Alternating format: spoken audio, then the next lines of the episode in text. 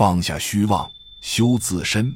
一个人的身躯虽然只有六尺之长，虽然有生有死，但我却要告诉你们，苦的起源、苦的终止与导向终止的道路都在其中。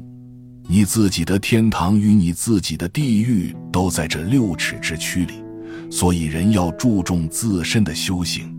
弘一法师劝诫世人要重视自身的修行，心不妄念，身不妄动。口不妄言，君子所以存诚；内不欺己，外不欺人，上不欺天，君子所以慎独。以虚养心，以德养身，以仁养天下万物，以道养天下万事。无忌大师是有名的得道高僧，当人们遇到困惑时，都会来寻求他的帮助。一天。一个年轻人背着个大包袱，气喘吁吁地上了山。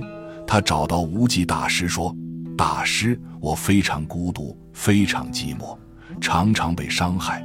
我现在感到生活是那么沉重，祈求大师能帮助我解脱。”大师微微一笑，说道：“施主，你的包袱里装的是什么呢？”年轻人痛苦地回答道。包袱里装着我每一次孤独时的烦恼，遭受失败的痛苦，还有每一次受伤后的哭泣。就是因为他们，使我觉得生活如此绝望。大师什么也没说，站起身来，示意年轻人跟着他走。很快，大师带着年轻人来到了湖边，然后坐船到了湖的对面。上岸后，大师对年轻人说。施主扛着船上路吧。年轻人疑惑不解地问：“大师，你不是在开玩笑吧？船那么沉，我怎么可能扛得动呢？”大师看着年轻人疑惑的眼神，笑着说道：“没错，施主，你是扛不动的。在我们过河的时候，船对我们来说非常重要，但是过了河，我们就要丢下船赶路。”否则，它就会成为我们的负担。同样，孤独和寂寞，以及痛苦和眼泪，使我们的生命变得丰富多彩。但是，如果我们老是纠缠在这些不快乐当中，他们就会成为我们生活的负担。年轻人低下头，若有所思。